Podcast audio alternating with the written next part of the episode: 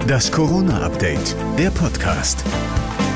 Hallo zusammen. Hier kommt für euch wieder eine neue Folge des Corona-Updates, der Podcast mit dem Nachrichtenstand von 14 Uhr. Heute ist der 11. März. Ich bin Thorsten Ortmann man sieht ja doch Licht am Ende des Tunnels. Also ich sehe da noch nichts und die Hausärzte auch nicht. Jetzt sollen sie laut Bundesregierung erst ab 19. April großflächig mitimpfen. Denn NRW-Gesundheitsminister Laumann hält die Hausärzte für besonders sehr präzisioniert. Der Chef der Kassenärztlichen Bundesvereinigung Gassen hält das Datum 19. April im zweiten für zu optimistisch. Der Impfstoff geht jetzt prioritär weiter in die Impfzentren, sodass ich die Haus- und Fachärzte im April eher nicht in dem, im Impfgeschehen sehe, weil sie schlicht und ergreifend nicht genug Impfstoff bekommen werden, sodass ähm, wir auf diese Ressourcen wohl dann erst im Mai zurückgreifen können. Damit wären wir wieder bei der aktuellen Durchhalteparole der Kanzlerin. Das sind jetzt noch drei, vier schwere Monate, März, April, Mai, Juni. Und ich glaube, dann wird es deutlich besser. Auch das ist nicht gesetzt, denn der Chef des Robert-Koch-Instituts wieder sieht die dritte Infektionswelle auf uns zurollen.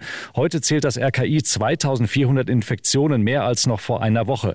Der Anteil der hoch ansteckenden britischen Mutation steigt weiter auf mittlerweile 55 Prozent. Die Experten besorgt auch eine neue Studie. Danach ist die britische Mutation um 64 Prozent tödlicher als das Ursprungsvirus. NRW-Gesundheitsminister Laumann hat heute verraten, wer in NRW zuerst ab April in den Hausarztpraxen geimpft wird. Die Hausärzte wissen, wer von ihren Patienten chronisch krank ist und sie sollen sie impfen. Ab Anfang April werden auch die Impfeinladungen an die über 70-Jährigen verschickt. Außerdem wird bald die Maskenpflicht in den Altenheimen aufgehoben und gemeinsam gemeinschaftliche Aktivitäten sollen dann wieder möglich sein.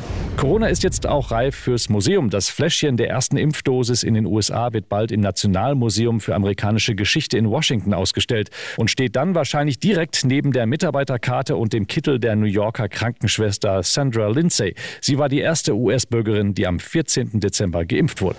Das war das Corona-Update vom 11. März.